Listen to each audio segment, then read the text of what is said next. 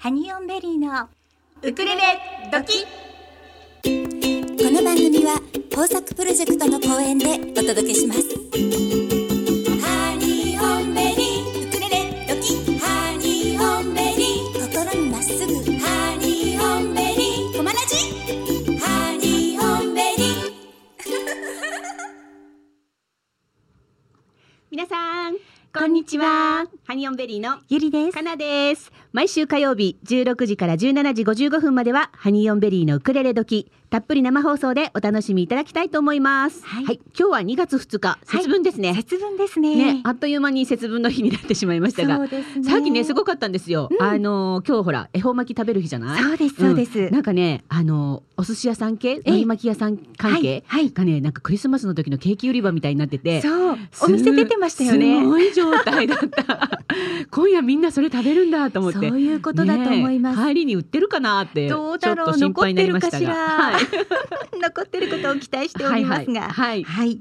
さあ今日はですね、うん。先週はいはい。の川上二郎さんがあはいはいね番あのゲストにお越しいただいて、ええええ。その時には実はハガキが届かなくてってはいはい。いうことがあったんですよ、ええええ。そのハガキをまずオープニングでご紹介させていただきたいと思います、はいはい、えーラジオネーム愛知のハイジさんからいただきました、はい。コマラジサポーターにもなっていただいています。いつもありがとうござありいます。がとうございます。はい。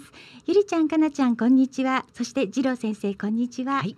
スマホの前で釘付けで聞いている皆さん、えー、お顔が浮かびます。楽しみにしていました。はい、みんな正座し正座して聞いてたんじゃないか そうかもしれません。ねはい、次郎先生に質問です。はいはい生まれ変わったら、何になりたいですか？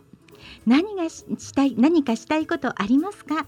先生のレッスンは分かりやすくて楽しくて歌が音楽がますます好きになりましたこれからもよろしくお願いしますということでハイジちゃんからおはがきをいただきまして、はい。番組中にねこれええを次郎さんに聞いていただけなかったので、そうなんです。私たち次郎さんに質問をしておきました、さっき聞きましたこの質問、そしはい。てお答えいただきましたので、かなちゃんお返事をご紹介ください。はい、えー、ジロン先生のね生まれ変わったら何になりたいですか、はい。何かしたいことはありますか、という質問に対してうん。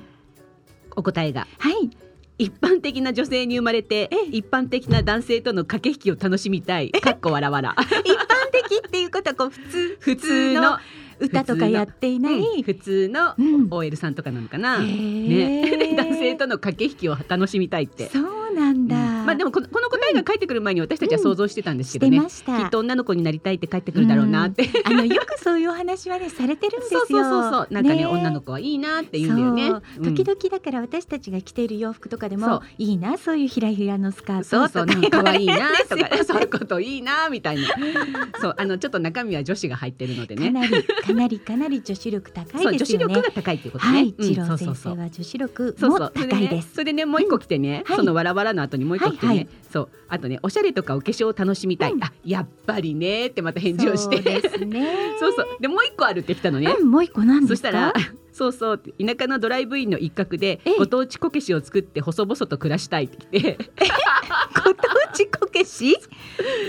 で私が返事で「ええ。えー、とこけしの削りくずがあのズボンにいっぱいついてる人だよね」って言ったら「そうそう」って来て、そう。そしてご趣味で五右衛門風呂を作るって。えー、えそういうことも好きなんですかね次郎さんね。そうそうあそれはそんなお返事をいただきまましたよ、はい先ほど。次郎さんありがとうございました。は い本当にあの先週ね、はい放送終了後もたくさん反響がありまして、ねおかげさまではい、楽しい番組になりました。はい、いつも次郎の日はもう祭り状態ですね。はい次ね10月なんです次よ。10月ね、ははいい、楽しみにしてます。しみにしていてくださ。はいい、よろしくおで願いします。メッセージの送り方をご案内いたします。お願いします。番組へのメッセージはメールでいただく場合にはチューズデーアットマークコマエドット FM チューズデーアットマークコマエドット FM メールタイトルには必ず番組名のウクレレドキと書いてください。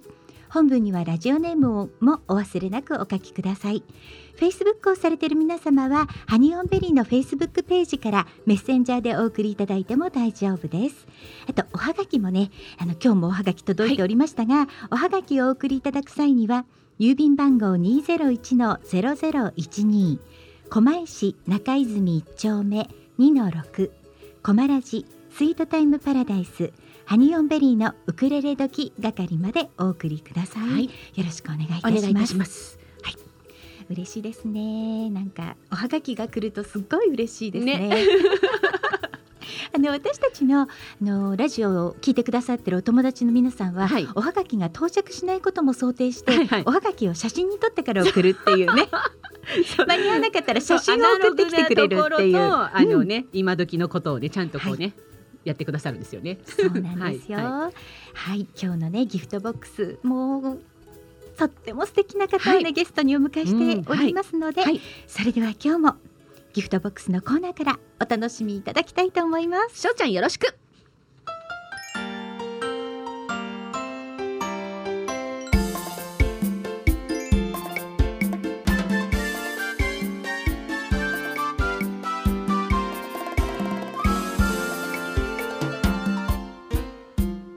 ハニーオンベリーのギフトボックス。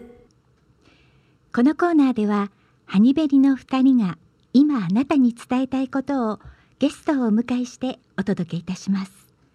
本日のゲストはボーダーレスで多彩な音楽性唯一無二の歌声を持つシンガーソングライターアータさんですアータさんこんにちはこんにちは。はじこんにちははじめましてだね。あ、狛江 FM ははじめまして。はいそうですね アートです。よろしくお願いします。よろしくお願いいたしますお待ちしておりおました。ありがとうごうざいます。はい。あの本当にアータさんにはラジオを始めた頃から、うん。できたらいつかお呼びしたいそうって思ってたんですけど。ずーっと、うん。ずーっといいつもいつも名前が出てな。て、でもね、うん。なかなかあのちょっと勇気が出なくて 声をかけられなかったんですが、はい。今年の1月に、はい。私たちのねお仲間の進次郎さん、はい。そして秋田さんとはい。ご一緒にアータちゃんがはい。ライブをされた時に、はい。これは思い切ってお願いしてみようということで、ね、はい、オファーさせていただきました。はいありがとうございます。ありがとうございます。ありがとうございます。ではまずはアータさんに自己紹介をお願いします。はい、えっ、と私はですね東京都の、えー調布市出身のシンガーソングライターでございます、えー今も東京を中心にライブ活動してるんですけれども今はまあネットなども、えー使いつつ、はいえーやっております、えーそうですね自己紹介って難しいですよねそう ですよね。特に言うことないんですよ、曲を作って歌っております、はい。AATA と書きましてあーたと読みます。どうぞよろしくお願いします、よろしくお願いい。たします。ありがとうございま。ます。そうそう、あのね、今日ね、あの前からね、調布にお住まいだっていうことはちょっと聞いてたんですけどええ。今日何で来たのって言ったら、はい。自転車で来ましたって。そうなんですよ。あの、ねアコギを持ってきていただいたのに、ね自転車で。そうそう。ありがとうござ気います。持ちよかったですそうです背負って自転車。になってよかったね。本当ですね。ねでもまあ目の前がバスなので、はい。はい、調布の駅からここ一本なのでそれでもいいかなと思ったんですけど、ええまあ自転車かなって言って 今日は自転車で来ました。はい、ありがとうございます。ありがとうござい いね、自転車ってところがいいね。ですね、はい。それに今日ね自転車日和ですよ。そうですね。うん。そうそう、あちょっとね、日差しがそんなに。ね寒くもないしね。はいはいそうすごく暖かくて、ね自転車乗るともう暑いぐらいでした。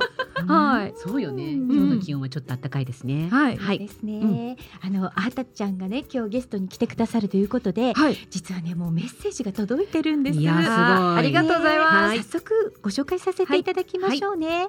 はい、えーラジオネームポコタさんからいただありがとうございきました。ます。こんにちは。初めてお便りします。ラジオネームポコタです。今日のギフトボックスのコーナー、ゲストはアーダさん。今ノリに乗ってるシンガーソングライター。ポップなメロディーに癒しのソフトボイス。弾き語りの時のギターの音色も素敵です。夕暮れ時に聞くブルーモーメントは最高。そして語り出したら止まらない MC も魅力です。素晴らしいゲストを迎えてくださってありがとうございます。放送を楽しみにしてます。追伸あーたさんのギタレレ弾き語りも素敵なんですよ。ハニベリさんとのセッションも聞いてみたいです。ということで、ポコタさんありがとうございます。ありがとうごあざいます。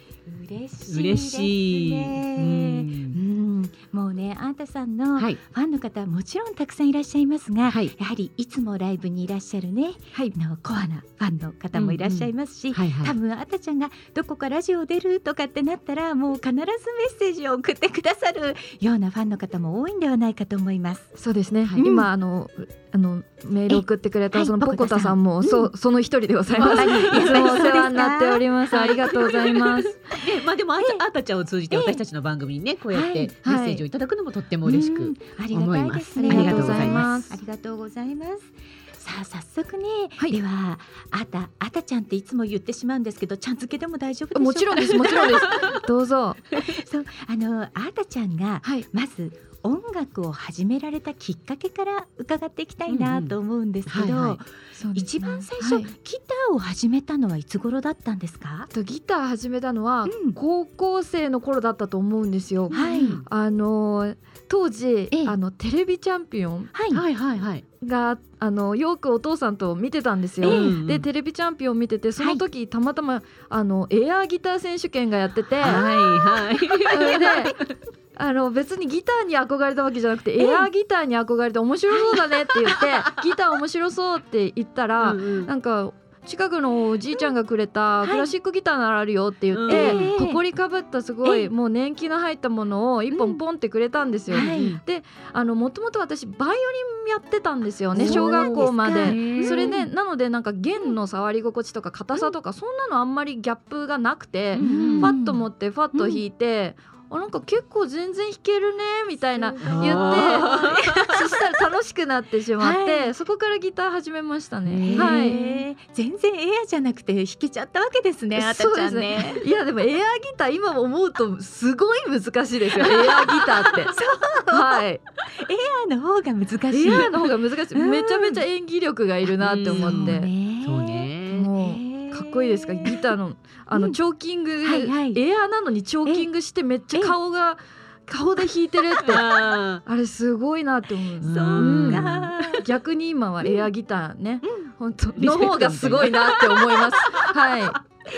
そうだったんですね。うん。はいじゃあ高校生でそのギターに出会って、はい。そして弾き始め、はい。うんそしてあのー今ねシンガーソングライターで曲を書いてらっしゃいますけど、はい。やっぱりギターを始めてカバーというよりはもう曲作りとかも始めちゃった感じですかあたちゃん？あそうですね、うん。あのまあ音楽聴くのは好きだったんですけど、はそんなに練習が好きじゃなかったんですよね 私。うんでなんかまあ、1曲弾けるようになったって言って、その時にいろいろ使われてるコード使って、ええあじゃあ自分でも曲作ってみようかなっていうか、はなんかなんとなくうん。じゃんじゃんじゃんって弾いてるのに鼻歌でつけてったの、そのままの延長で、うん。あとコードも自分の耳で探してだからええ何,、何を弾いてるかわかんないけど、はい。ここの音は気持ちいいなっていうのをどんどんどんどんやっていくうちに、ええ。なんかいろんな曲作ってとかってあこういう響きもあるんだみたいな。今になると同じコードを違う形で違う和音で弾いてるだけなんですけど、はいなんかそれでも違うものだってに自分は認識してていろんな曲作ってましたね。やっぱそうベースにバイオリンがあるからかな。うん、あでもそれはあるかもしれない。でもバイオリンやってたのはうん本当に耳が育ったなってなんとなく思って、うんそうですよバイオリン何歳から？えっと幼稚園の頃あそれも一番いい。ね。なんかお母さんがすごええ。いそのバイオリンとか弦のはい。音が好きでストリングスの、えお姉ちゃんはもうピアノやってたんですけど、はい。なんかちょっとバイオリンもママやらせてみたいみたいになって私は何も分からず、ちっちゃい子供用のバイオリンを借りて、ええ。レッスンしに行ってて、うん。でそのうちお姉ちゃんの方がバイオリンハマって。そうなんお姉ちゃんはか。高校ぐらいまであの学校のオケ入って、ええバイオリンバイオリンずっとやってたぐらいなんですけどへー。私の方が早々になんか飽きてしまって ギターとね出会。そううん。そうなんですよ。へえでもすごい土台としては、はい。あのね。耳を分離して聞くっていうんですか、うんうんうん。あのメロディーと、まあ、うん。伴奏もあるし、はい。その上に、まあ、いろんなパートのストリングス入ってくるじゃないですか、えはいはい。それの音を一個一個聞き分けるっていう能力は なんか結構その時に身についたような気がしますね、うん。コーラスとか考える時とかもやっぱりそんな風に思います、うんはい。ねえきっとそうだね。お母。様に感謝ですね。本当にありがとうございます、だっておお耳が育つ時にねそういうものをさせてもらって。うん。素晴らしい。ったんですね。うん。はい。いやもうなんか今日ねきっと時間が足りないはい。ってことになってしまいそうなんですが、はいまず一曲あーたちゃんの曲を皆様にお聴きいただきたいと思います。はい。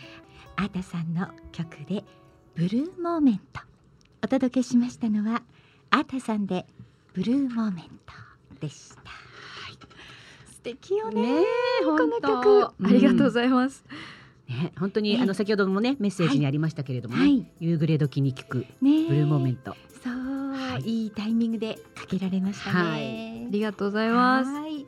あの先ほどね高校時代にそのギターを始められてってはい。い。う話をされてたんですが、その後っていうのは音楽活動っていうのは何かされてたんですか？高校時代には特には。高校の時はうん。もう普通に大学行って普通に就職すると思ってたのええで、うん何もかけらも持ってなくて、でただなんか家の中でなんとなく曲を作って家族に聴かせてっていうのをずっと続けてたんですけど、うん家族にね。そうですね。えでもじゃあご家族以外の方に聞いてもらったっていうのはいつが初めてだったんでしょえっとですね、うん。あの高校の卒業間近あの、まあ、大学受験で頑張ってる中、私はちょっと早めに大学受験終わりまして、う。はい。でも親友がずっと長くまで頑張って、あのトライしてたんですよね。ええでその時に普段はすっごいニコニコで、うんもう可愛い子なのに、はい。どんどん顔が曇ってってて、うん。まあ当たり前ですよね。もううん追い込まれて追い込まれてって状況だと私だけ決まらないとか多分いろんなことあったと思うから、うん。でその時になんかなんか言葉をかけるにしても思い浮かばないし、うん。どうしたらいいかなって思って、ええ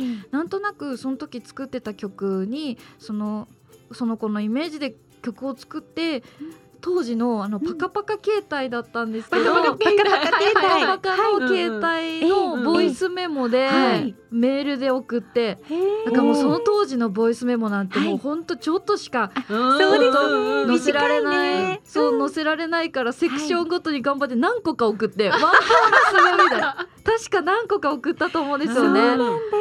それで送って、うんうん。あっていうのがええ。一番最初ですかね、誰かに聞かせたっていうのが、ね。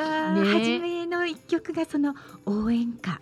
そうですね。ねお友達はもうそれでね。きっと勇気づけられましたね。受験の辛さをね。うん。今でも、うん。あのずっと友達なので、うん。あの話すんですけど、はい今でもねそのことを振り返ってねあの時本当嬉しかったんだよねっていうのを言ってくれたり覚えててくれてますね。うん。はい。嬉しいよそりゃ。嬉しい。ねうん貴重ですね。ねうん そのデータはちょっと取り出せないかもしれないしね。どうだろう。ねパカパカ携帯の頃とか。携帯ねもう私もないですもん。そうだよね。どこ？みたいな幻の。ううんんそうなんですね。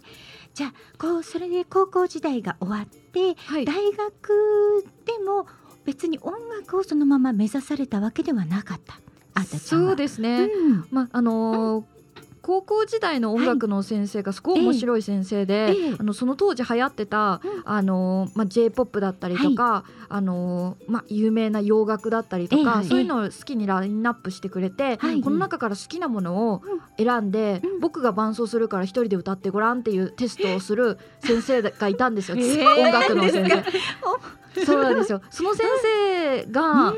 あのまあ、私の学年ってたまたますごい歌が上手な子が多くて、はいで合唱祭でもええメインを張ってリードを歌うみたいな子はもう決まってたんですよね。はいはそうで私は全然そんなのかけらもなくて、うん後ろでファーッと歌うみたいなタイプだったんですけど、うんうん。その先生が、はい君すごくいい声してるよ」って言って、ええ学年で一番の点数つけてくれたんですよ。おー。やるその先生。でその先生に言われて初めて自分の声を意識したというか、あ私なんかうええ。好きだったけど誰かに弾かすとかなかったけど、ええ。そしたらちょっと大学で軽音部みたいなはい。音楽ができる部活始めてみ、入ってみようかなって言って、その時に大学でええ。そういう部活を選んで、はい。人前で初めて歌ってみたっていう感じですかね。きっかけとしては。はい、うわもうその高校の音楽の先生。すごいね。もうなんていいいいことしたんでしょうね。でも確か非常勤で、うん。あの私残念ながら名前も覚えないんですよ、最悪と思って。そう。ですか。そうこのエピソードええ。最近聞かれることが多いので、ええそのはい。自分のうん出発点というか、でお話しすることも多いんですけど、はい。それいつも名前が分かんなくて、同級生で誰か覚えてる人いないかな。ねちょっと探してみようかな、ねぜひあのうん。学校のね先生他の先生とかなら覚えてるかもしれな。い。あの時ね非常勤で来ていた先生の。あそっか。音楽の先生に聞いてみればいいんだ。そうですよ。なるほどなるほど、うんぜひあの聞いてその先生のお名前を。そうですよ。ねうんな何かつながれるかもしれないですよね。そうですよ。つなあの先生に会いたいみたいな、うん。ええ今時大体うん。ほら SNS ね大体やってたり。そう。かそっか今なら見つけられるかもしれない。確フェイスブックですごい近いところにいるかもしれないですね。いや誰もしかしたら。あーたちゃんの CD 買ってるかもしれないからもうその先生は。すごいそれ高まります。本当実。は知ってるかもしれない。ね。はありえますよね。ね。意外とあのーどちらかが覚えてなくても先生としてはそのうん。あーたちゃんの声歌声はきっと覚えてると思うし、うん。うん。うんなんか何かのこうねいろんなはい。流れで知ってるかもそしれないなうね活躍されてるなんて聞いたらねそりゃ嬉しいよ先生はきっと。嬉しいと思いますよ。ねははい、今ねメッセージが届きまして、はい。あのー私たちね今日あーたちゃんをここちらにお呼びできたのは私たちの音楽仲間進次郎さんにはい。ご紹介をい。ただい。てるんですが、進次郎さんからメッセージい。ただきました。はい、はい。あーたちゃん聞い。てるよ。ハニベリのお二人、えーマイクロッシングシスターあーたちゃんのプロモーションよろしくお願いしますっていうことで メッセージありがとうございました。ありがとうございま す。はい新次郎さん。ねクロッシングではい私もあーたちゃんのライブ一番最初見させていただいたのがクロッシングでした。うんうん北海道の地震の時の、はいはいはいはいねあの復興のためのライブはい。で聞かせていただいたのが初めてだったんです。なるほど。うん魚菓子おじさんで出てましたもんね。そうです新次郎さん進次が。郎さんは数の子なの子で出てはいらっしゃいました。はいその時ですね。懐かしい。うん懐かしいですね。じゃあもう三年ぐらい前になりますかね。そうですね。もうそのぐらいになりますね。うんはい早い。はいそうなんですよね。で、あーたちゃんそのまあ大学では軽音のような形でされていて、でもあのーまあいざ大学を卒業してさあ音楽へっていうわけでもなかったわけですよね本。当本当そうなんですよ。そこもまたなんですけど。はい。あの私、まあ、医療系の大学に進んでまして、ええはいはいもう病院で働くって決めてたんですよね。ええええであの専攻としては臨床工学技師っていうあの、はいまあ、一応今も国家し国家資格は持ってるんですけれども、でその、まあ、4年生になると大学4年生になると、はい。あの病院実習っていうのがあって、うんうんうんでプラス研究もはい。続けながら卒論書いてみたいな感じになっていくんですけれども、はい。はいでその病院実習の最中にとある技師さんから、はい。君技師向いてないよって言われて。でも私別にちょっとまあ自分で言うことでもないんですけど、はい。別に成績も悪くなくて、えはい そんな問題児でもなかったような気はするんですけど、何かを見抜かれてたみたいで「君向かないよ」って言われて。へーなんだろうって。でもその時別にショックに思うっていうかでもびっくりはしたんですけど、なんかハッとしたんですよね。はい。はい。で、まあ、そういうことがあって、ええ。でプラス、まあ、進路を考えるって言った時に、ですね。なんか当たり前に病院行こうと病院就職しようと思ってたけど、はい。なんかこんな感じで行くんだったらと思って、ええ。一旦悩んで、はい。でその時、まあ、はい。研究室で研究もしてたので、はい。まあそういうそれもちょっと面白いななんて思いながら、うん。まあ、じゃあちょっとのし考える時間取ってみてもいいかもなそんな急ぐことないかもなと思って、はいはいあの大学院修士課程ええ。2年進んで、はい。で研究しながら、ええ。あの大学卒業と同時に音楽始めて、でまあ 病院だったんですね。そうですね。大学卒業のタイミングではもはいう国家資格は持ってるので、ええそのタイミングでクリニックで、はい。あのーアルバイトっていう形でやりながらっていうの三足のわらじ的な感じで始めたんですよ。そうか。うんはい、そこからですね。でもある意味ちゃんとお仕事としてのね技術も持ってらっしゃるから、はい。音楽もこうあの並行して楽しめる余裕はあったわけですよね。あの普通に就職しないといけない人だったら、うんなかなかこう二足のわらじ難しかったりうんうんするかもしれないけど、いやもう死にそうでしたよ。忙しすぎて夏 そうか2回そうか3回倒れてって本当余裕もなくて脳のキャパがもう無理だったんでしょうね、うん本当に。いやー無理でしたね。いやもうちょっとみたいな。いや本当に本当に本当にうん。もう一緒に研究やってる後輩に、うん。先輩はもう本当体最弱だから、ええ。もう無理すんなみたいな感じでうん。心配されながら後輩が頑張ってくれたみたいなところもあるし、うんなんとかその子と一緒に論文かけてっていう感じなんですけど、あれですか、はいその頃はご両親は、まあ、そっちの道に進まないっていうふうに、うん。あの打ち明けた時は特に、うんうんああせっかく勉強したのに？っていう感じでまあそうですね。あのまず修士に進みたいって言った時も、はいはい。その修士に進むっていう理由がうん。こんな調子だったから、ちょっと考えたいからみたいな。そうそうそうそう。いやそれ就職したくないだけじゃない？みたいな感じで 余れてたそうそう。甘ったれてんじゃないの？みたいな一瞬はありました。うんうん。でもやっぱり私も頑固だしなんかあのもう親としてももう分かってるから一回言い出したら私言うこと聞かないっていうの分かってるので、うんうんうん。もうまあしょうがないな。もう何言ってもダメだよ。ママみたいな感じで お父さんあとが2年しょうがないみたいな。そうそうお父さんが折れてくれてでもうんあのまあ奨学金なんでえもう今奨学金貧乏なんですけど私もうずーっとうんそうなんですね。ずっと払い続けてるので そんな感じにはなってるんですけど、うん。まあその2年本当にいろんな経験はできたなとは思ってるんですよね、はいはい音楽のこともそうだし、ん研究もそうだし、うん。うん。はい。なるほどねそうなんですね。はい。ではここでねもう一曲、あーたちゃんの曲を皆さんにお聞きいただきたいと思います。はい。はい、あーたさんで行き止まりの夜にお届けしましたのはあーたさんで行き止まりの夜にでした。ありがとうございますはい。ちっちゃい声になってますけど。素敵。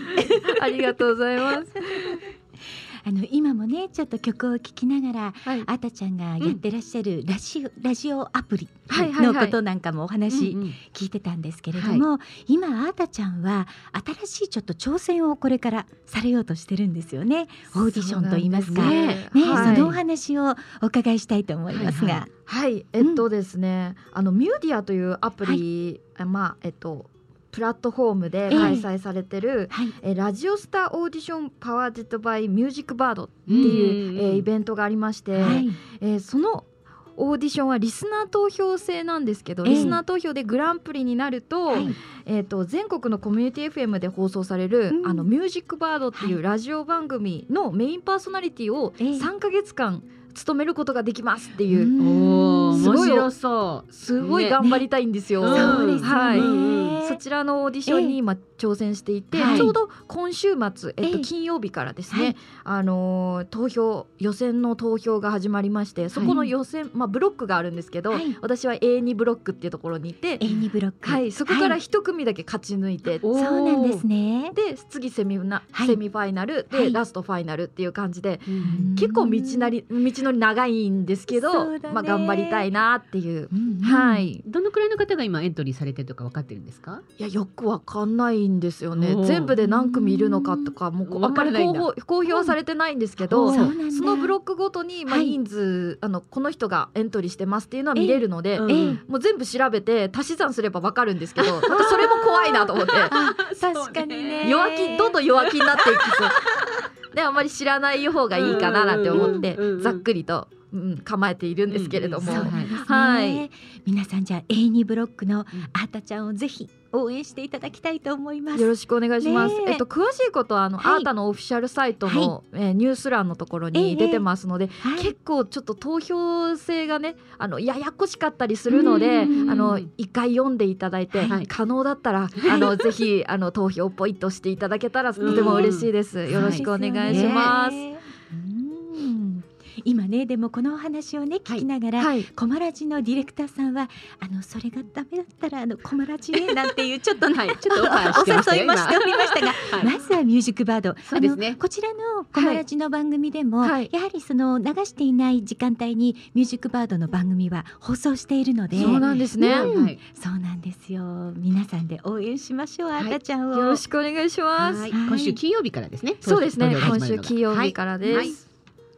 はいさああたちゃんは、はいあのー、23歳ぐらいから、えー、とバンドのメンバーと,、えー、と音楽活動をされていたっていうのをさっきちょっとお伺いしてたんですがあ、そうですプロのね。ねドラマーさんにお声をかけていただいて、はい。バンド風に演音楽活動をされていてそうですねっていう話。でしたよね。はい。うんいやそこから、ええまあ、スタートにはなったんですけど、はいその、まあ、ずっと音楽活動されてた、まあおうん、そのドラマーの人にはい。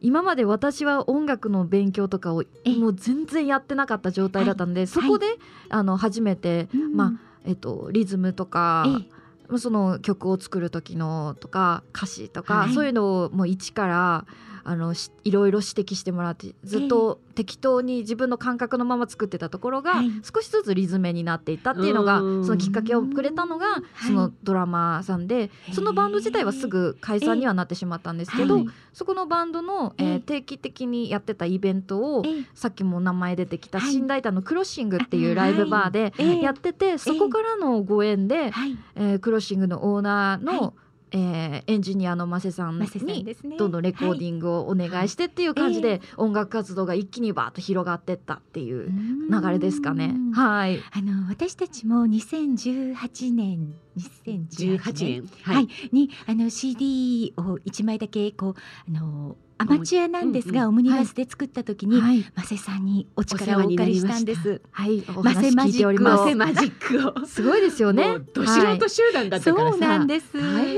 だったと思いますよ、2019年、ね、19年かな。はい、2019年の8月にうん。本当にマセさんね大変だったと思う。私たちは何にも知らなくて、ええ。本当に生まれて初めてレコはいーディングっていうものをさせていただいて、ええ。あそこのね熱いドアをバンってあ閉めたと思ったら ね、それから何にも音がしないっていう感じだったんですよ。はいはいはいはいはいはいそうそうでなんか変な緊張とええ 孤立感と、そうですね。なるほど。うんいやちょっとね うっすら話には当時聞いてました。た。あのすごい量やってるっていう。すごい人数なんだみたいな。うんそれもみんなアマチュア。アマチュア。アマチュア。うん、あの初めての経験だぐらいなことは言ってましたね。ですよはい。何がいいのかわ悪いのかがよくわからず、からない。はい。えいやでも一生懸命や,、はい。やれてくれてる時はねもう全然、ねうん、一生懸命な人のあのうん。エンジニアやるのはあの、はい。マセさんも大好きだと思うので。そうなんです。かはい。仕上がりにも涙が出たよね。本当です。いやあれがこうなったのっていう、いや素晴らしいんですよ。マそのね実はね出来上がった時には、はい。あのそのマセマジックもそんなに私たち気づいてなかったんです。うん。でその後翌年に私たちまたレコーディング企画ではい。そのレコーディングする側に関わった時に、はい、マセさんってすごいマジックをいっぱい使ってくださったんだなってこと。をこにもここ改めて気がついたんです。そこに、はいはいはい。気はいがつけて、わこれはお手間をおかけしたんだなっていうことにが分かったんですね。そうですそうです、うんもう本当にあの取りっぱなしってやつですよ。そうですそうです。話 本当に悲しい。でもね、うんまあそれも本当進次郎さんがいなければ、はい私たちそんな機会もね、うなんです験できなかったので、すごく感謝してるんです。それがあったからそのうに二回目のレコーディングのその違いだったり、はいはいはいはなんいかこう心づもりだったり、はいはいいろんなそところがねええ、そうなんですよね。なるほど なるほど。うんあたちゃんもきっと初めての2015年のファはいーストミニアルバムの時には、多分今とはまた違うお気持ちがあったかもしれないですねレコーディングの時。そうですね、うん。もう何にもかも分かんなかったので、うん。でその当時一緒にプロデュースしてくれたのが、はい。まあ、同じくシンガーソングライターの鶴内花さんっていう、はい。あの鍵盤の、え方だったんですけど、はい。その人にね本当に手取り足取りいろんなことを教えていただいて、はいでえっ、とまあざっくり進行としては、ええ。えっと、自分のアコギと歌っていうので、はい。えっと、歌詞とコードと曲とっていうのは作って、はい。でそれをそれぞれのメンバーに投げるっていう、ん。自分のイメージする例えばはい。ドラムはこういうの音音質音がいいとか。うん。ベースはこういう曲調のこういう感じかなとかっていうリファレンス音源をはい。それぞれメンバーに投げて、ええ。みんなで基本的には卓録で、えーあの仕上げてって、はい、で最後マセさんにえっと、まあいろいろいじってもらったり、ええ。私のボーカルコーラスを取ったりっていう形で出来上がったもので、はい。で当時私は BPM に、はい。自分の中でクリックに合わせて、ええ。えーギターと歌をバラバラに取るっていうのも初めてだったので、一緒です。一緒。その一緒。その感覚だけはえー私たちも、あそっか。こんなにテンポって大事なんだみたいな、そうそう。うん、ねそう。だから、うん。だからあんなにドラマの、うん。その初期の一緒にバンドやってたドラマーが、うんもうテンポにめちゃめちゃうるさくて、うんで私その人のおかげでうん。リズムトレーニングめちゃめちゃしてたので、本当にそれで助かりましたね。ええ。今でもそれは本当にええ。してよかったなって自分の音楽の基礎になってますね。ねはい。本当に私たちも一緒です。もうね何が何だかわかんないま本当まです。うんでもレコーディング 1, 一回やるごとにはい。どんどんどんどん歌もギターも、まあ、何もかも上手くなるんですよね。だから本当に音源1枚作るっていうのはええ。自分の成長のためにも証を残すためにも必要なんだなっていうのは。いいこといや本当に思いますや本。当にあたちゃんその通りですよね。はい今ねまた私たちカモンレコーズというはいあのところで今年もそのレコーディング企画を進めてるんですよ。はいはいはいはいだから音楽をプロでやらない皆さんもそのレコーディングを一個一つ経験することで、うん本当にあのなんて言うんでしょう自分の中のレベルもこう上がりますよね。はい。いや本当に自分の歌も、まあうん。あのラジオで喋るっていうのもはい。そうなんですけど、はい。自分の声をうん。客観的に聞くっていうのって、ええ本当に大事だなって思うんです。そね。そこがまずうん。自分の中であ自分のだとこういうふうに思ってたけど、はいふと聞いてみると、ええ。ここの表現分かりづらいとか、はい。ここの発音全然聞こえてなかったとか、そうそうここのコード微妙だったなとか やっぱりその一回録音したものを聞いてみないと分かんないことってたくさんあるので。そうですね。ね、そういう意味でもね卓録、今すごい楽はい。に卓録もできるようになってるし、そうですね。なんだったらあの、え？えボイスメモもめちゃめちゃいいじゃないですか。いいう。うん。本当に。ね。こうねレレコーディングしてるとこう別人出てくる時があるじゃないですか。さっきと違うって言われて。そうですねさっきの声は違う。あたちゃんとお話ししてるともうこのまま2時間行ってしまいそうなのでここでねせっかくあたちゃんに来ていただいているので、はい。生演奏であありがとう一ございます。の時間だった。お聞かせいただきたいと思います、はいご準備ください、はい、もうねあたちゃんも本当にご自分でラジオもやってるから、うん。私たちね話していたらあっとはいいう間に2時間経ってしまうので、で。そうそうそう。もうせっかくのね生演奏じゃあお願いしたいと思います今日お聴かせいただく曲はエアポートという曲ですね。はい。ではアータさんでエアポート平行線だな愛に行くよ白羽の矢が立つコマ1秒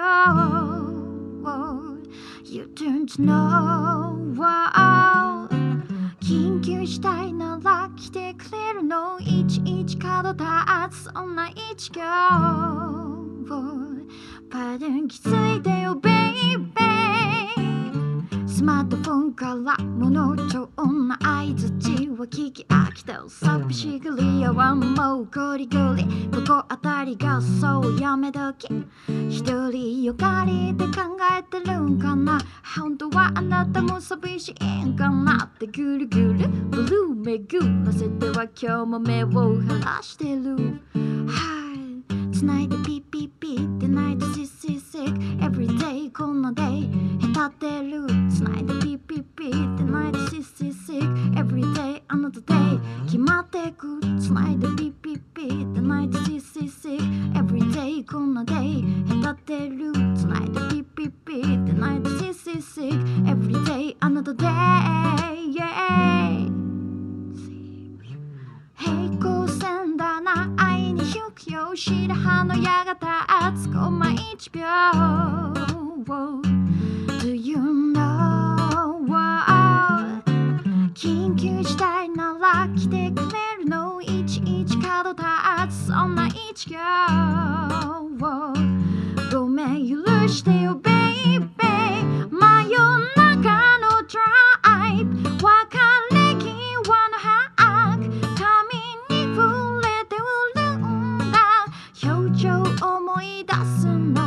の分かってるんだよ。分かってるんだよ。あなたも同じくらいなってくれてる。平行線だな愛に引くよ白羽の矢が立つコマ1秒 Woo I want you darling? 緊急事態なら来てくれる。の11角立つそんな一行をもう言わないよベイベー平行線だな愛に行くよ白羽の矢が立つコマ一秒を I want you darling 会えない日々も二人超えていちいち切ないそんな一ページをほら愛しのさベイベーなななな愛しのさベイベー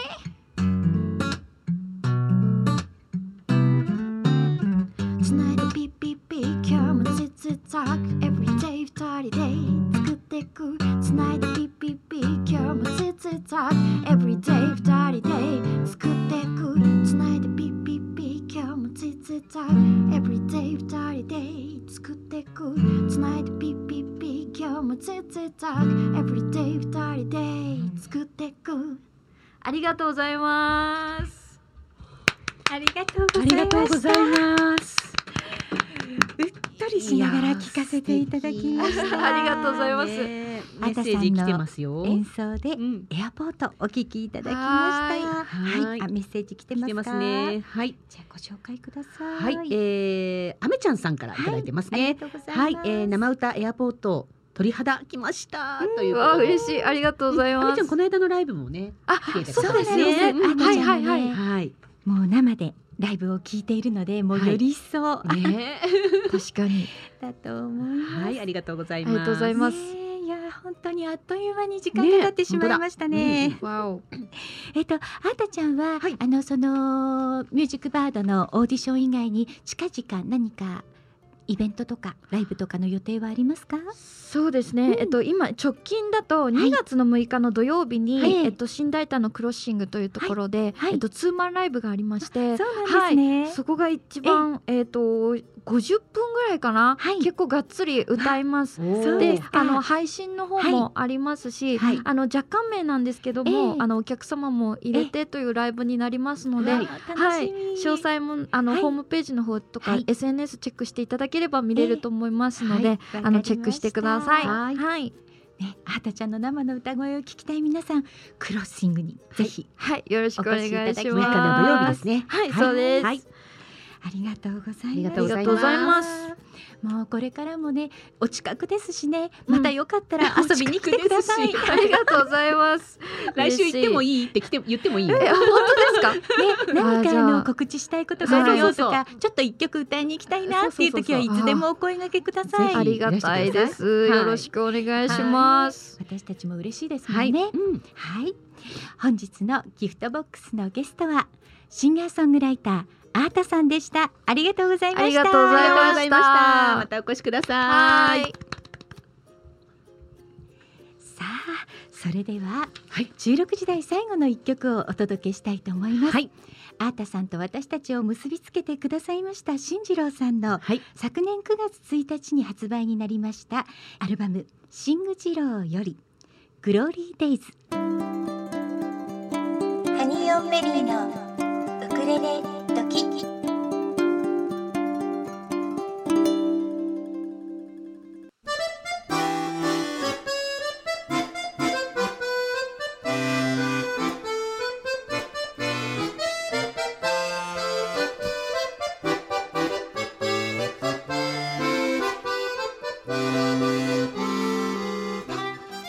時刻は5時を回りました。引き続きハニオンベリーのウクレレ時。ゆりとかなでお楽しみいただきたいと思います。狛江市のお天気をお知らせいたします。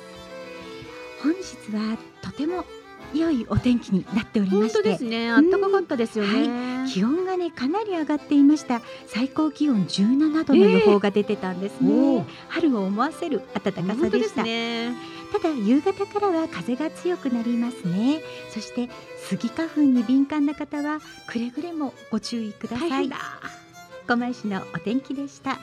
続きまして運行情報です。京王線小田急線ともに平常通り運行しております。豊作プロジェクト株式会社様からのお知らせです。ASP.AID ASP.AID はクラシック ASP の保守管理運用設計再構築機能拡張不具合修正などを行います。IIS アクティブサーバーページスのプロフェッショナルがあなたのレガシーシステムを無期限にがっちりサポートいたします。例えばこのシステム配置外で担当者不在。誰もメンテナンスができない。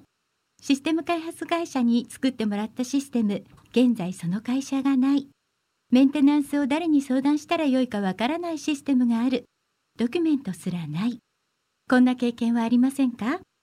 そんな方は今すぐ asp.aid で検索。クラウド化やスマホ対策新しいデザインへのリニューアルにも対応可能です。古き資産を最大限に活用いたしましょう。豊作プロジェクト株式会社様からのお知らせでした。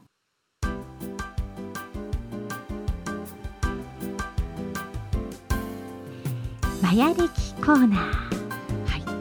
コーナー化してまいりましたねもうね。はい、はい。そうなんです、はい。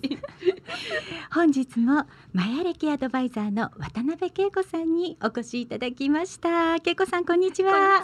こんにちは。よろしくお願いします。あのコーナー作っちゃいましたんで、えよろしくお願いしますね。ありがとうございます、はい。はい。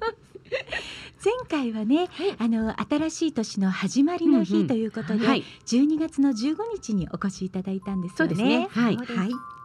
そして今日はやはり節目の時が近づいてるよということでまた恵子さんにお越しいただきました。はいよろしくお願いいたします。ありがとうございますまたお邪魔しちゃいました。はい、えっ、と260日周期でマヤ歴というものをね、あの回っているというお話いつもさせていただいているんですけれども、その260日まあいかにせん長い。うんうんそれを5つに分けましょう。はい52日ごとに第一の城第二の城というふうに流れていきますね。はい12月15日から新しいね暦が始まりまして、はい。ちょうど2月の4日今日2日なのであさってまでですね、はい。そこまでが第一の城と言いまして、はい。何かね種をまくんですよ。ちょっとこの流れのお話をさせていただきましょうね。5つに分けますと言いました。はい。起承転結というねあの言葉あると思うんですけれども、はいまず第一の城では物事を起こしていきます。はい。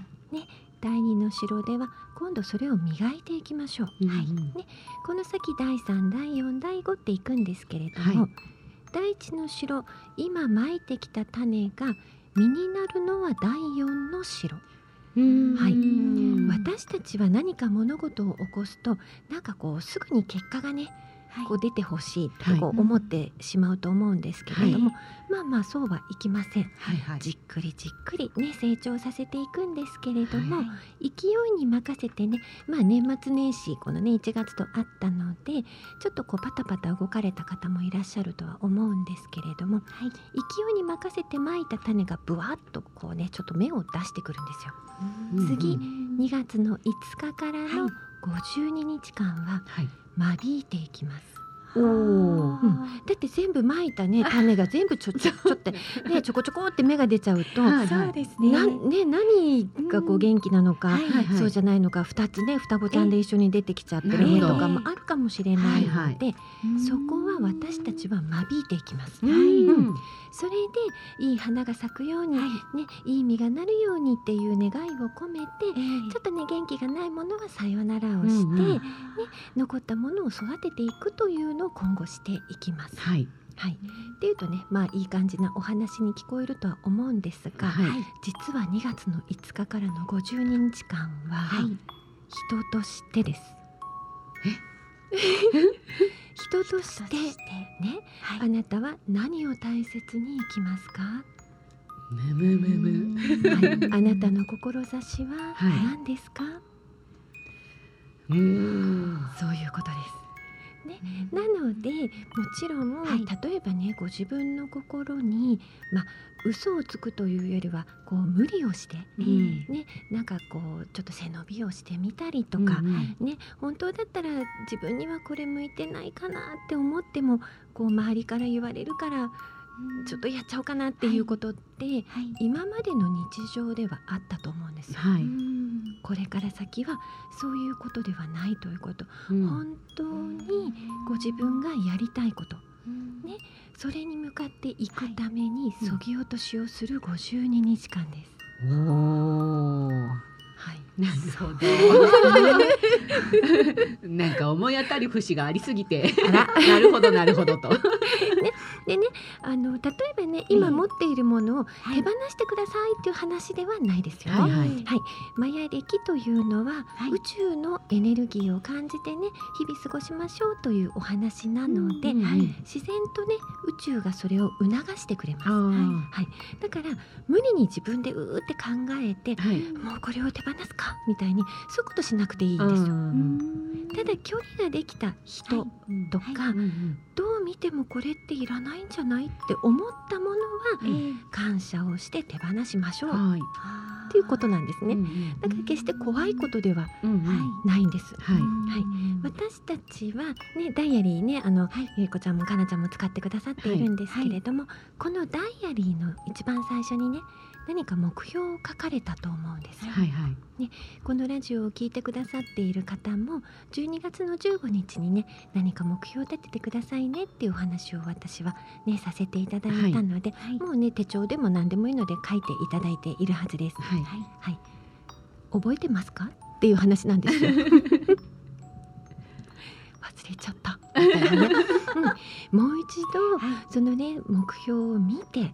本当にそれをやっていきたいのか、うんうんという試され事が起きるのが第二の城。うん。2月の5日からの52日間です、なるほどね。はい。それでもやりたければ当然やるし、はいはい。それであちょっとこれじゃなかったって思ったらね変えればいいだけなので、うんうんうん。うん。そこに縛られる必要はないね。そうそうそうそうそう。んん。うん、あのね苦しむことではないんです。よ、はいはい。宇宙っていうのは幸せになってもらいたいからいろいろなことを私たちにね届けてくれてはい。学びもくれてはい。気づきもくれて、ね、なので苦しむことではなく自分がより喜べるものへワクワクするものへ行くために、なんていうのかなこう余分なものを落とす、こう身軽にする、はいはい。っていうのがこれからの52日間。準備されてるのではい。あもしかしたらこのことって思い当たることが今後出てくるし、そうですね。今もええある方もいるかもしれない、うん。うん。うん。うん。もう素直に従って自分の心にっていうことです。はい。そうなんですね。ではここでですね、はいメッセージもいただいているのでご紹介させていただきますね。はい。えー、マヤ歴のけいこさんへということでメッセージいただいております。こんにちは、ゆりちゃん、かなちゃん、そしてけいこさん、愛知のハイジです。お、はいちゃん。はい。マヤ歴けいこさんの節目節目のご出演を楽しみにしておりました。節分なのできっと海苔巻き作りながら拝聴してます。私はおっちょこちょいな勘違いから恵子先生のことをマヤさんと呼ばせて呼ばせていただいていますが今日は感謝の気持ちをお伝えしたいです。毎朝毎晩優しい声夜にはクリスタルボールの音色をお聞きすることができて毎日癒しと愛をいっぱいいただいています。感謝です。いろんなことがありますが毎日すがすがしい気持ちになります。えマヤさんの声が本当に優しい。お願いがあります。はい。いつかお会いしたらハグしてくださいね。もうすぐします。今はディスタンスを保たま保たなければなりませんが少しでも早く不自由なく気楽にどこへでも行けたりお話や食事できたり安心な世の中になりますようにと願うばかりです節分ですのでけいこさんそしてハニベリちゃんお二人スタッフの皆様にご健康とさらなるご活躍をお祈りして福は内。そしてラジオをお聞きの皆様にも福は内。ということでハイジちゃんからメッセージいただきました。ありがとうございます。ありがとうございます。はい。ハグしてほしいそうですよ。ねえはい、あ、あとですね、はいコマラジサポーターのあめちゃんからもメッセージいただいてますね。えー、けいこ様、ペンとメモ用意してスタンバっております。ドキドキしてきた。そしてハニベリのお二人に、はいコーナー化ありがとうございますっていうことでいえいえ。どういたしましどういたて。しまして。はい。本当にね、この昨年の12月15日はいのちょうどその節目の日が、うんうんこのウクレレ時の日だって分かった時に、はい。もうこれはこの第1第2第3第4城のねうんうん。切り替わりのところで恵子さんにコーナーとして来てもらいたいねっていうお話が出たんですよね。はいはいそうなんですよ。なのでもそう先々の分ももうオファー済みなので、皆様お楽しみに。ねえはいはい。さあそうすると、はい。このまああの最初の12月の時にうん。もしかしたらちょっと慌ただしくって目標が書けなかった方もいるかもしれないんですが、はい。今この第二の城を迎えるにあたってもう一回そこで考え直してもいいわけですよね。いいですいいです、うん。はい。まだまだ、まあ、あの間に合わないっていうわけじゃないですよね。ないですないです、はい。気づいた時がその時なのでね、はい。うん、あのうん。こうじゃなきゃいけないっていうことはないですね。うん。ただご自分がなりたいね自分になれるっていうことなので、その時に思ったら行動を起こしてみたらどうでしょうかね、いいと思います、うんはい。そうするとだんだんこのね、うんおっしゃられた第二の城で、線引きがされるというか、必要じゃないもの今進むものっていうものがだんだんだんだんこう目標に向かってそうですそうです。絞られてくるわけですね。そうですそうです、ん。そしてその結果が出るのはだいぶ先なので、はうんね。そうですね。そうなんですよ、うん。だから最後まで諦めないというか、ははいはい。うんうんね、一番最後に「マトリックス」というのがね、はい8月頃に準備されているので、はい今年は8月頃なん8ですですね何があるかわからない。何かありそうそうですそうです。ねそうですね。そうです。ね何かちょうどいいタイミングであありりそううですすねね。。ねだから、ね、諦めるのもご自分ですし、うんやるのもご自分なのでね、はい。じゃあやってみちゃおうかみたいな感じで。うんぜひなんか迷われてる皆様、そうですそうですやってみちゃおうかなって感じですよね。はい。ありがとうございます。ありがとうございますありがとうございま楽しみですね。じゃあその結果が出る8月が、す。そうですうね。んはいどうなっているでしょうかこの半年後。うんね、うん。またその時にも恵子さんに来ていただきますからそうですね。ね。総決算。はい。はい、大丈夫ですか？恵子さん。あとお伝えしておきたいことはありませんでしたか？まあ、この第二の城というね、はいはい。52日間が始まる、ちょっと期間を言ってねおあ話しさせていただきましょうね。お願い。あさって2月の5日からはい。8月、あごめんなさい。3月の28日はい。までね、この52日間なんですけれども、はい。ずーっとね意識してもらいたいのは、はい人としてということをご自分に問いかけてもらいたいんですよね。うんうん。人として。人として、はい。ね、自分はどうありたいかというところですね。うんその軸を作ることによってその軸にと要は手放した方がいいものとか。ね、持っておいた方がいいものっていうのがしっかりと確立されていくので、うんずーっと自分にとってね人としてどうかな俺はどうかな私はどうかなっていうことを問いかける、ね、だけで大丈夫なので、うん。ね問いかけていっていただきたいですね。ねあと呼吸をね意識しましょう。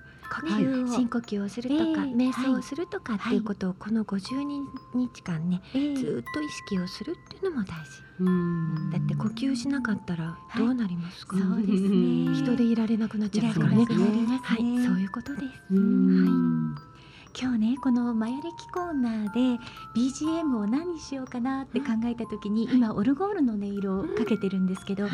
これは私のあのいとこのお嬢さんが作曲したオルゴオリジナルのオリオルゴール曲の音源なんですね。原田まりなさんという方が作ってくださった曲をね今日は BGM に 嬉しいけいこさんのねお話を伺わせていただきました。はいはい、ありがとうございました。はい、ありがとうございます。はい。マヤ歴のコーナーでした。ゲストはマヤ歴アドバイザーの渡辺恵子さんでした。ありがとうございました。ありがとうございましたさあここでですね、はい。えー私たちはい。2月の14日にあの配信ではい。新曲をリリースいたします。いよいよいよいよ今月ですね。そうなんです。はい。それで、えー本邦初公開ですね。本邦初公開？音源としては本邦初公開です。はい。フルコーラスでかけさせていただきたいと思います。緊張するでは皆様お聞きください。はいハニオンベリーで春ようららお届けしましたのはハニオンベリーで春ようららでした。いい歌だ。今ここで大合唱でしたね。そうですね。はいはい。皆様いかがでしたでしょうか？こちらは2月の14日にはい配信リリースさせていただきます。はい。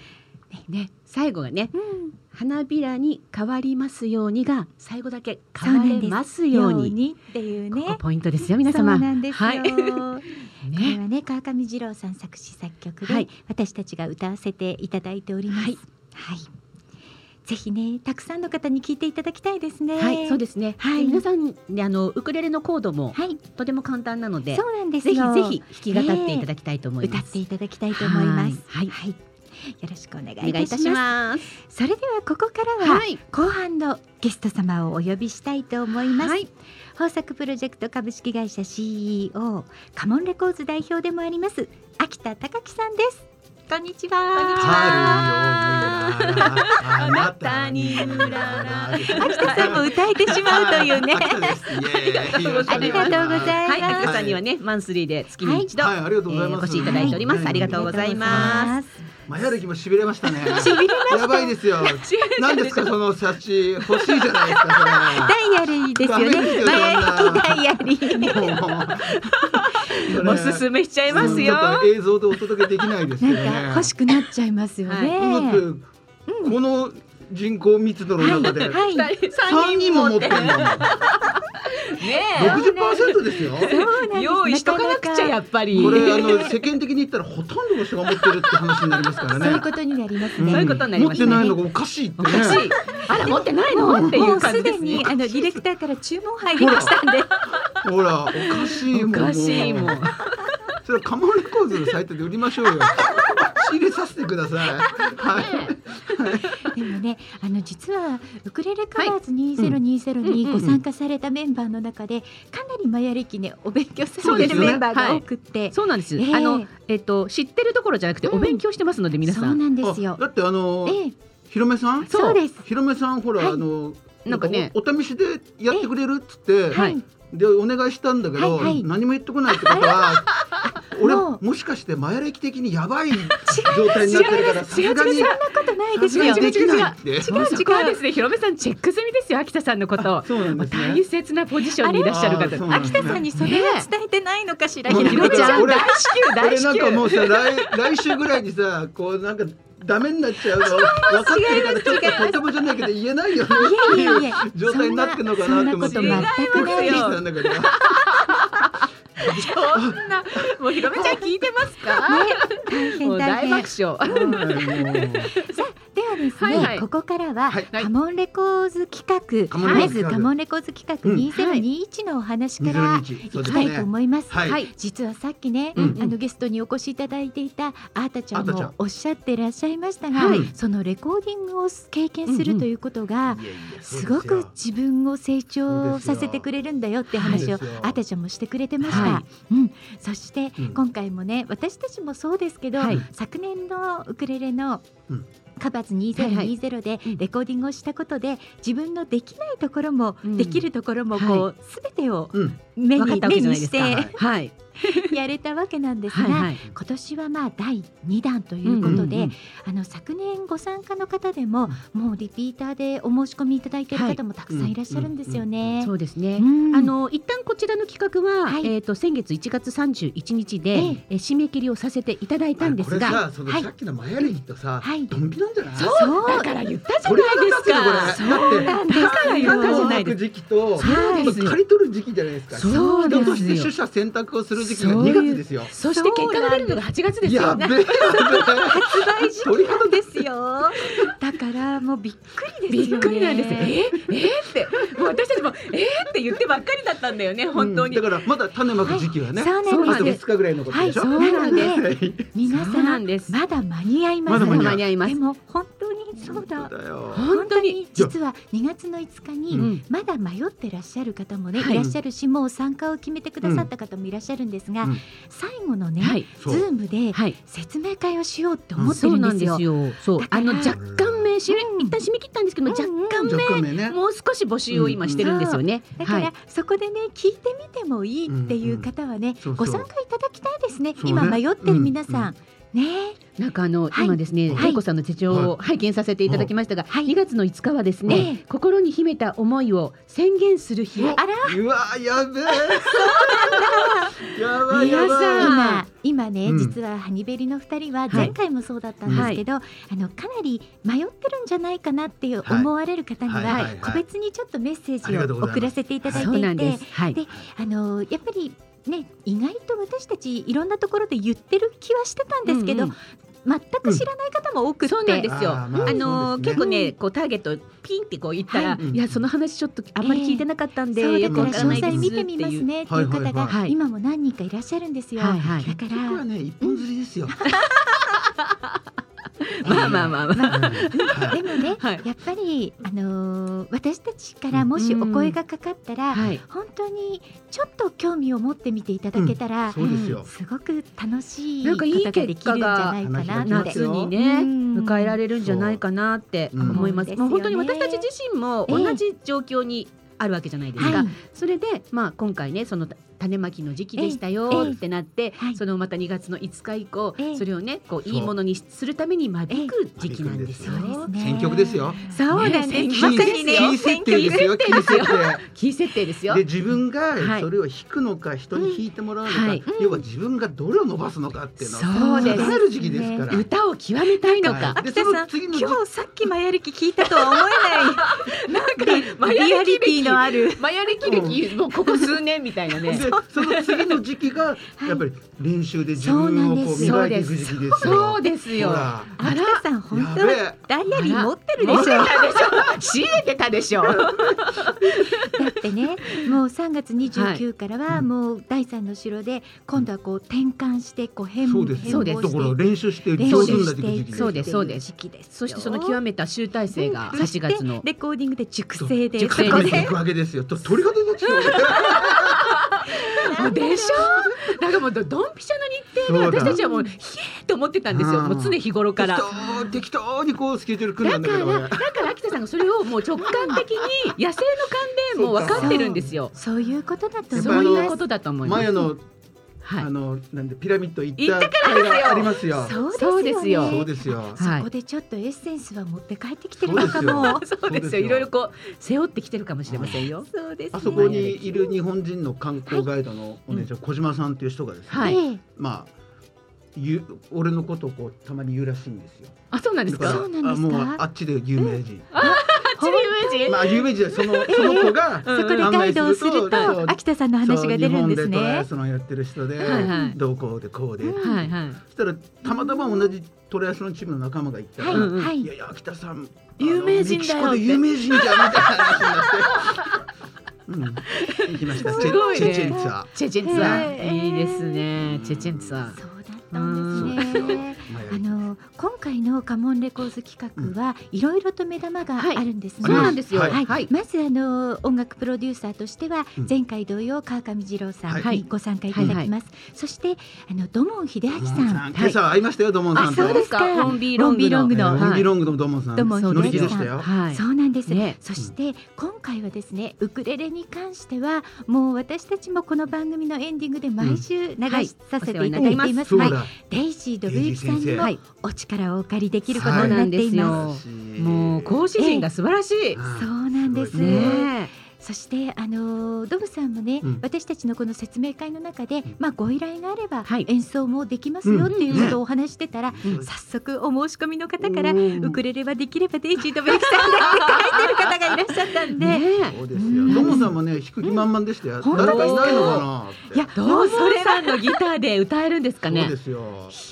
いやマジでドモンさんのエレキめっちゃかっこいいから。かっこいいですよ。ね本物だもんだって。な本物だもん。今回は演奏ができない方でも何の心配もなくご参加いただけますので、そうなんです、そうなんです。前回はね、あの、はい。ウクレレを、まあ、弾いてというような形もありましたんでね。そうそうそうそう。はい、ウクレレカバーズという名前だったのでね。そうですね、はい。あの弾かないとちょっと弾かないの？って言われたりしてましたけどうん。はいはい。今回はそんなこと一切申し上げそうなんでませんのですよ。歌に集中したい方でも大丈夫です。うん。あ教えるとも言ってましたよもちろん。そうですね。教えたがってました。教えたがってました。た。すドモンさんごいにギ。ター習えちゃうんです習えね。ちゃうんだいやいやー楽しみです。そんなね、はい本。当に今回はもう企画満載なんですけれども、ではここで一曲お聴きいただきたいと思います。はい。今回は実はカバーアルバムの方にはゲスト参加としてカバー曲をレコーディングしていただくことになっているうんデイジー・ドブユキさんの曲をお聴きいただきたいと思います。誰カバーするのかな？こちらはオリジナル曲ですね。は飛行機雲お届けしましたのはデイジー・ドブユキさんで飛行機雲でした。うんレイジさんいいですね。いいですねいいですよ。ねうん今回お手伝いいただくし、うんカバー部門も参加いただけるということで。参加していただけるんでレジーさんに頼むと、はいこのクオリティで弾いてもらえるんですよね。そういうことなんですよそりゃすごいわ。そりゃすごいわ。やってみたいわ。うんねうんやっていいんだよって。そうやっていいんだよ。はい。うん、本当にそう思います。素敵な曲はい。でした。そしてねギター、ギターの先生はあ土土門さん。ええね土門さんもね。ええちょうどね、はいあの週末のあのカンジャムという番組があるんですけど、はいはい。そのカンジャムで今流行っている曲のうん。ルーツをたどるような番組をしてたんですね。そうでこの曲があったからこそこそこにつながってますっていうようなものだったんですけど、その中にウォンビーロングが何度も出てきていて。何度もできて。んん、ドモンさんね、ギタドモンさんがーされてる、作ったわけではないんですが、でもそのウォンビーロングに関わっていらっしゃったドモンさん。そうなんですよね。そうなんです。よ。ね、だから土門さんが、うん。まあ、オケを作るパターンもあるかもしれないわけですもんね。そうですよね。うん。いや作ってもらった方がいいと思う。はい。ね。トモさんには。ええ。本当に本当に。お俺はほらアルバム全部はいはい。トモさんにやってもらってるから。そうですね。うん。そうそうでね、秋田さんのええ。曲で、そのバンド形式にね、うん。なってる楽曲があるじゃないですか。ああいう形にもアレンジ可能ってことですもね。なんるなる。ご参加曲。そういうのはねすごく得意。そううんやっぱベー。スラインとかもちゃんと作るし。気持ちいいよね、バンドを従えて歌うそのね。うですよ。全部ドモンさんだけど。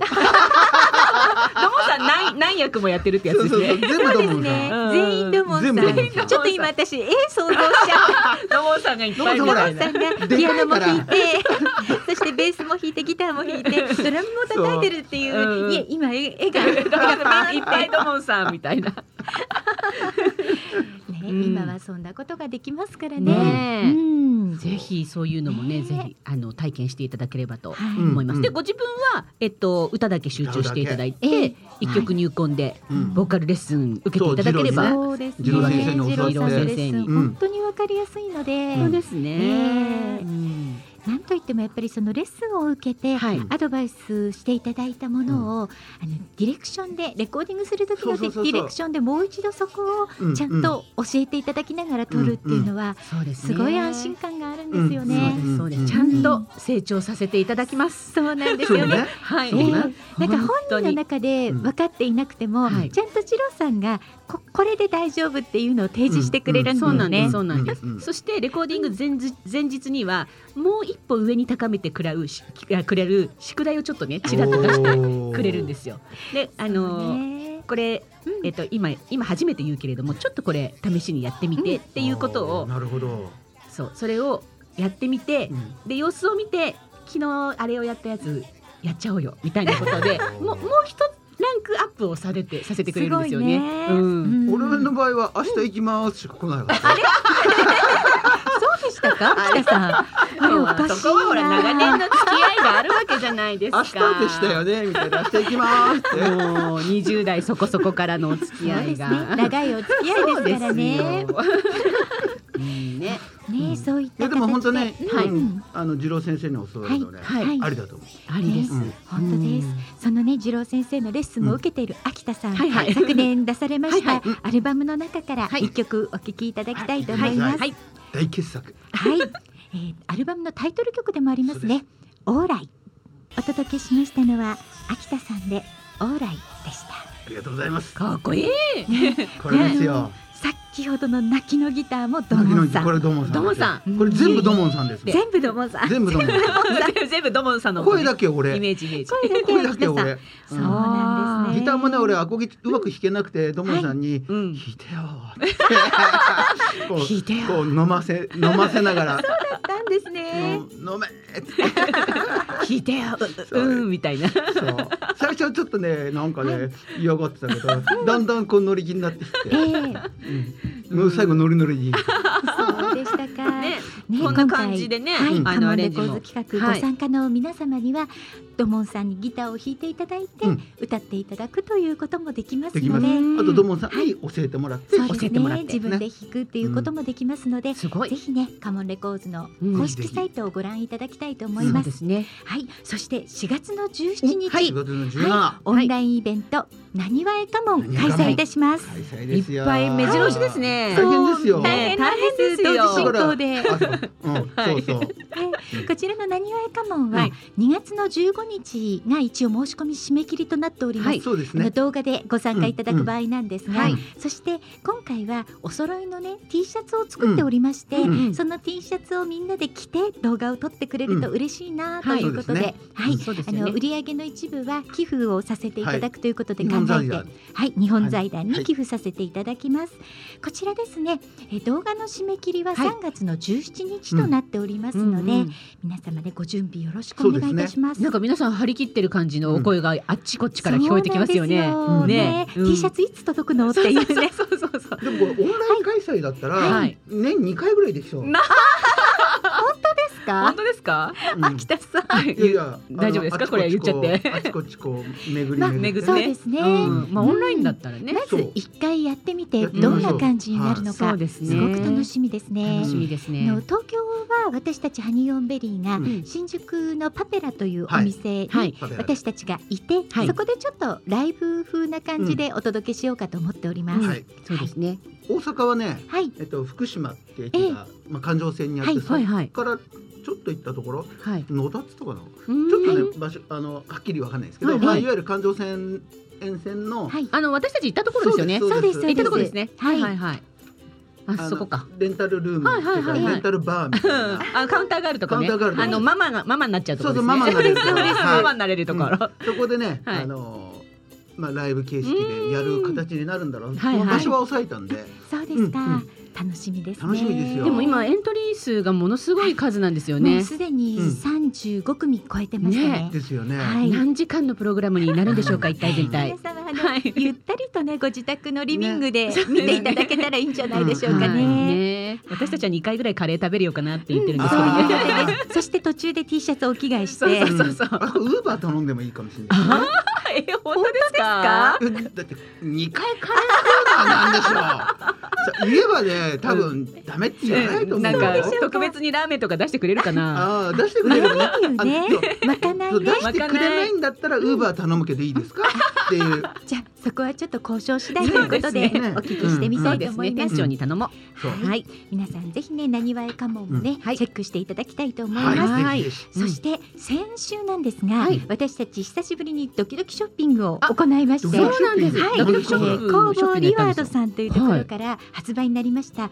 川上二郎さんモデルのウクレレトートバッグ。はい、こちらをねドキドキショッピングさせていただいたら、すごいね反響が大きかったみたいで。すごい売り上げちょっとこのこうこう腰してるらしいですよ。そうです。そして私も購入したんですけど、はいもうねすでに届いております。へーはい一週間。すごいいいです。忘れてた。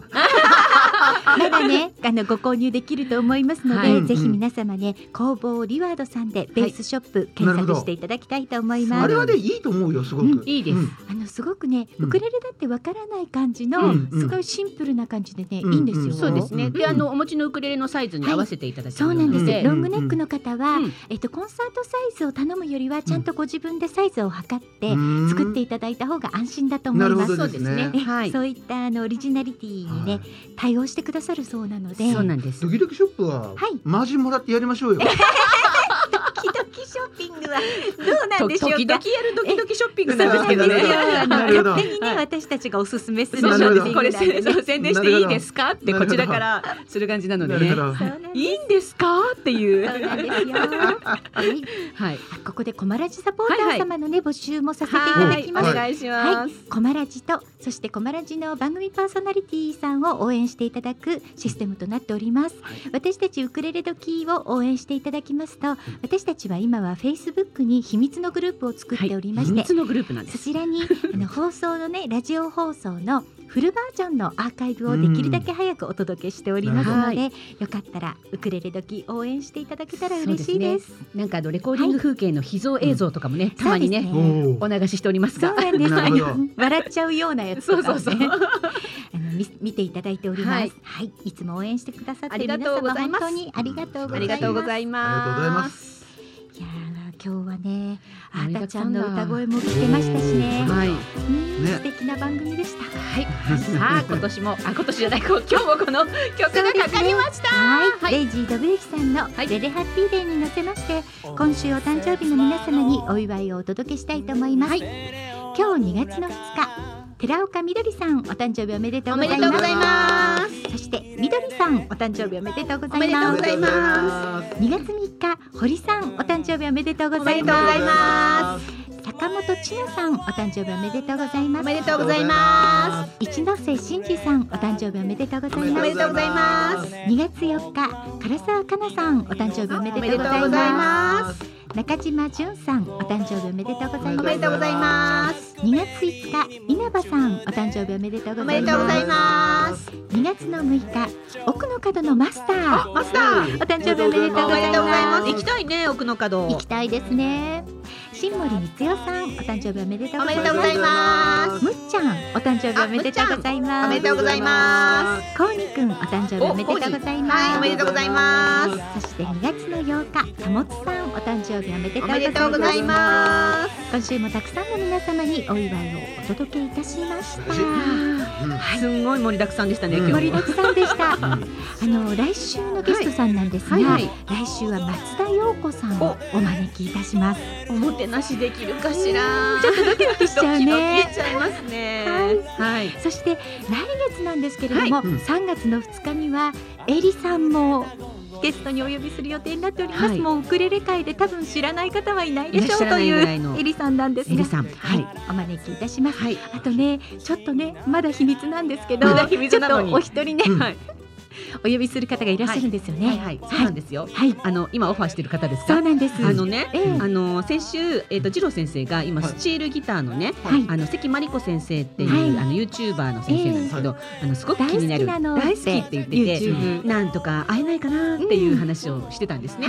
であのまあその方ってスチールギギターもやらさやるしうん。ウクレレも弾かれるのであのこういう番組をやっておりますということでちょっとオファーをさせていただきましたら、はい。ぜひ伺いたいそうなんです84歳のそうなんですよ関真理子先生。すごい。ねなのでちょっと今日程を調整しているので、はい近々ね。ねそうなんですけどね。からまあ良き時期にうんお招きしたいと思っておりはいます。そうなんですよ。そんないろいろとねあの楽しみですゲストさんが目白押しです。はい。見てください YouTube あのおせ関真理子先生。関真理子先生。はい。可愛いの。すごいかねあのても素敵な方で、はい。お嬢様がジャズボーカリスタジャズシンガー。うんシンガーさんで、うん。実はこのコナラジにそのお嬢様の生徒さんが番組をやってらっしゃる。そうなんであす。どの方でしょうね。ねえそうなんですって、うん。なんかねジャズシンガー。コナラジって申し上げたらお分かりだったんです。あのよく存じておりますということでお返事をいただきまして、なるほどお話がスムースにいっております。はい、本当です。はい。